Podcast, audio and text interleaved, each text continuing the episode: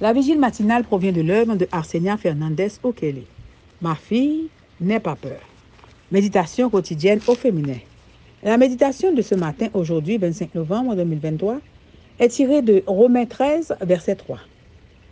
Les gouvernants ne sont pas à craindre quand on fait le bien, mais quand on fait le mal.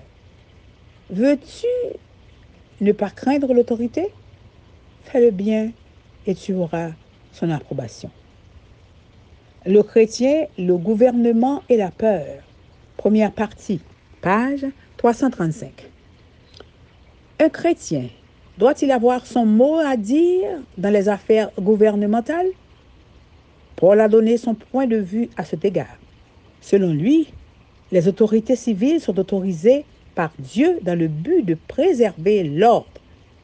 L'Éternel est opposé au désordre, au chaos et à l'anarchie. Cependant, aucune autorité humaine ne peut prétendre à une dévotion absolue. Ce droit n'appartient qu'à Dieu seul. Lorsque la loi civile contredit sa loi, obéissons d'abord à Dieu. Paul a écrit l'épître aux Romains sous le règne du tyran Néron, le plus redoutable des persécuteurs de chrétiens. C'est lui qui a donné la mise à mort de l'apôtre. Cet empereur romain païen était brutal, corrompu et a fait tuer de nombreux adorateurs de Dieu. Pourtant, Paul nous encourage à être de bons citoyens et à respecter l'autorité. Nous sommes appelés à faire de notre mieux pour obéir aux lois qui ne compromettent pas nos valeurs spirituelles. Il y a ceux qui croient de tous les gouvernements sont tellement corrompus que le chrétien ne devait y être impliqué d'aucune manière. Il ne devait pas accepter de travailler pour eux, ni même d'exercer le droit de vote ou de servir dans l'armée. Il ne devrait pas accepter de travailler pour eux, ni même d'exercer le droit de vote ou de servir dans l'armée. D'autres partent du principe que l'État et l'Église sont sous l'autorité de Dieu qu'ils se complètent mutuellement et qu'ils sont donc libres de servir en l'un ou l'autre de ces deux domaines.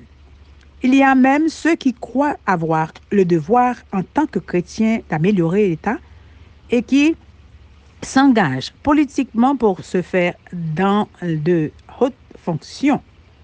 Selon eux, l'Église et l'État doivent travailler ensemble pour le bien commun. Le point de vue paulinien est que seuls ceux qui agissent contrairement à la loi doivent craindre les gouverneurs. Si vous êtes une citoyenne fidèle, vous ne devez pas avoir peur de vos, de vos gouvernants. Celui qui ne doit rien ne craint rien. Amen, amen, amen. Le chrétien, le gouvernement de la peur, première partie. Que Dieu vous bénisse. Bonne journée.